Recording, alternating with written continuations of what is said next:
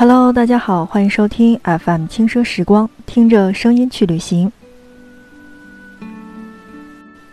很多的小伙伴私信我说，他们听到了柬埔寨的内容，嗯，只是有这个小吴哥的内容，那么大圈的这些景点都去哪儿了呢？那么在今天的节目当中，我们就一起去了解吴哥窟、通王城、大圈的这个部分。所谓通王城，又称大吴哥，也叫做吴哥王城，占地超过了一百四十五公顷，城中坐落着吴哥历代国王所建的众多的宫殿、寺庙、祭台和石台。通王城是吴哥王朝的首都，始建于九世纪，多次毁于战火，几经重建。现今建筑是十二世纪末至十三世纪初由吴哥最伟大的。国王蛇耶拔摩七世所建的通王城的设计也同样是遵循了神山被海洋包围的惯例。王城呈正方形，全城共有五道城门，四道通向城中心的巴戎寺，还有一道通向皇宫的胜利门。城门上面是面向四方的四面佛。那么五座城门外各有一座横跨护城河的大桥。桥的两边置有石像，每边二十七尊。东门曾作为电影《古墓丽影》的外景拍摄地，而西门的引道已经完全塌方了，那么只留下了一些断壁残垣。王城当中最主要的建筑，就比如说像我们所说的巴戎寺、八方寺、皇家围地和吴哥古皇宫，以及站像平台等，都位于中心的位置。那在下面的时间当中，就让我们一起仔细的去了解通王城。通王城的这个城是由一座红土墙组成的，墙的各个长是约三公里，高八米。整个城呢，就像我们刚才说的，是占地一百四十五公顷的，而城外的这个是有一条护城河的，河宽一百米。除东侧城墙有两个入口之外，城墙其他的各边也均有一座入口石塔和一条通道。那么东城墙的多出来的一个入口叫做胜利之门，有一条通道是直接通往大象台和滇王台的。那么吴哥王城旁边的这个城墙各角落也都有一个小石塔，名字呢叫做青龙塔。城墙两侧由一条宽二十五米的堤防支撑，作为一条环城公路，也就是我们去到大吴哥的时候走的都是这一条环城公路。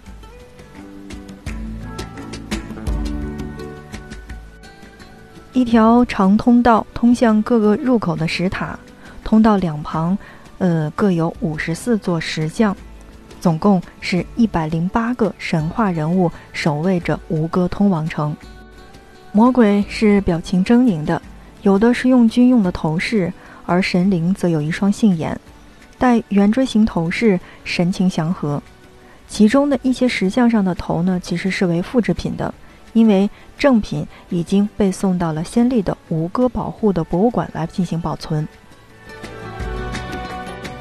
通道的最前面是有一条巨蛇伸出九头，摆成了一个扇形，蛇身沿通道延伸，被神灵抓着，而魔鬼则形成了一条蛇形的栏杆儿。这条蛇可能代表的是彩虹，连接着人类世界和神灵。这种代表意义，也就是因陀罗出现而得以巩固。环绕在吴哥通王城的周围的城墙各个角落，有一座供奉着菩萨的小型沙石塔。寺庙内有一块碑文，上面写着“舍耶拔摩七世为其建造者”，并特许建造了城墙和护城河。每座寺庙都呈十字形，朝东而开，每边均有一个拱门，并冠以一个莲花顶。底下有两层叠塔支撑的这座寺庙。小生境内有女性雕像，外部有假窗，是那个时期的典型的装饰。窗户上半部封有红土块来作为遮挡棚，下半部则有围栏。再来说一说入口处的这个石塔。其实，所有进入该城的人都必须要经过这里，所以你完全可以看到入口也就必须修建的宏伟优美，而又要无比的坚固。在柬埔寨的所有的遗址当中，这五座入口的石塔吸引了众多的拍照者。每座砂石塔高达二十三米，旁边各有四个头像，每个头像各朝一方。这些头像很可能就代表了须弥山顶的四个方位神。各大门的下半部造成的是大象的形状，每只大象各有三个头，象鼻来作为柱子，伸着采莲花。印度神因陀罗坐在大象背上，两边各有一个小精灵。因陀罗神的左手放在略低的位置，手上托着雷电。往石塔里边看，人们可以看到枕梁的拱门。这种拱门是简式建筑的典型特征。石塔内部有几根木横梁，每边均有一个岗亭。好，正在收听到的是 FM 轻奢时光，听着声音去旅行。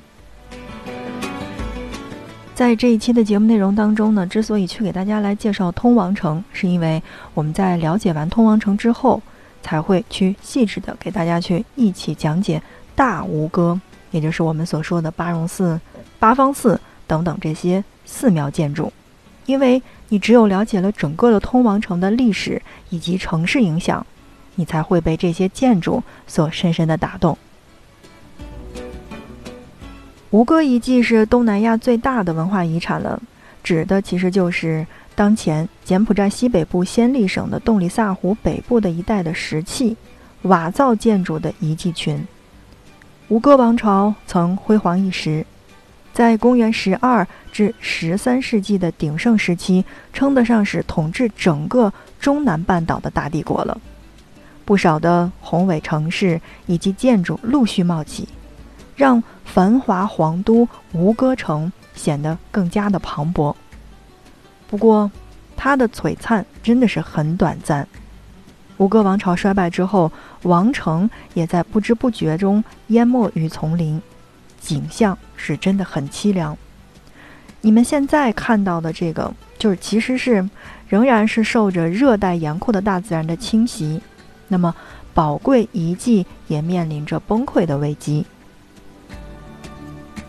吴哥呢是高棉人的精神中心和宗教中心，吴哥也是旅行者向往的圣地。吴哥是九世纪至十五世纪东南亚高棉王国的都城。那么，在九世纪初，吴哥王朝先后的二十五位国王统治着中南半岛南端以及越南和孟加拉湾之间的大片土地，其势力范围远远超出了今天的柬埔寨的领土，盛行一时。期间。大兴土木，留下了古今奇迹吴哥城、吴哥窟和女王宫等六百多座印度教和佛教建筑风格的寺塔，真的是大放异彩。一四三一年，泰族军队攻占并洗劫了吴哥，该城就这样被废弃了。随后，繁华的五哥就淹没于方圆四十五公里丛林的这样的一个树木当中。到十六世纪，已经成为了一片杂木丛中的废墟，逐渐被人们遗忘。在吴哥城中央，依照佛教须弥圣山的概念，建立起了壮观的巴戎寺。环绕中央尖塔的是四十九座四面都雕有巨大佛脸的佛面塔，这些谜样的佛脸微笑，表情各异，安详中带有几分神秘。四面佛的四个面分别代表了慈、悲、喜、舍，悲喜皆不形于色。巴戎寺的回廊壁画也是十分的丰富，从王宫征战到市民生活，应有尽有。但是给游客留下最深刻印象的，还是四面佛那神秘的高棉微笑。在整个大吴哥城的范围之内，还有巴扬寺。空中宫殿以及其他的这样的一些建筑，那么我们在今后的节目当中再来给大家一起做介绍。那在今天的节目当中呢，我们是跟大家一起来聊了聊，如果你去到了柬埔寨，或者你去到了吴哥窟，那么逛大圈的时候，我们进到的这个地方究竟是哪里？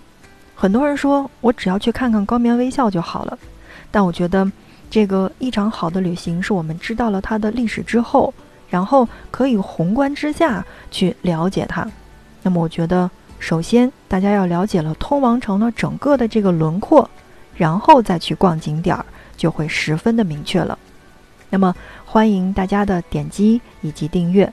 如果你觉得这期节目还不错的话，那么欢迎分享给身边的小伙伴。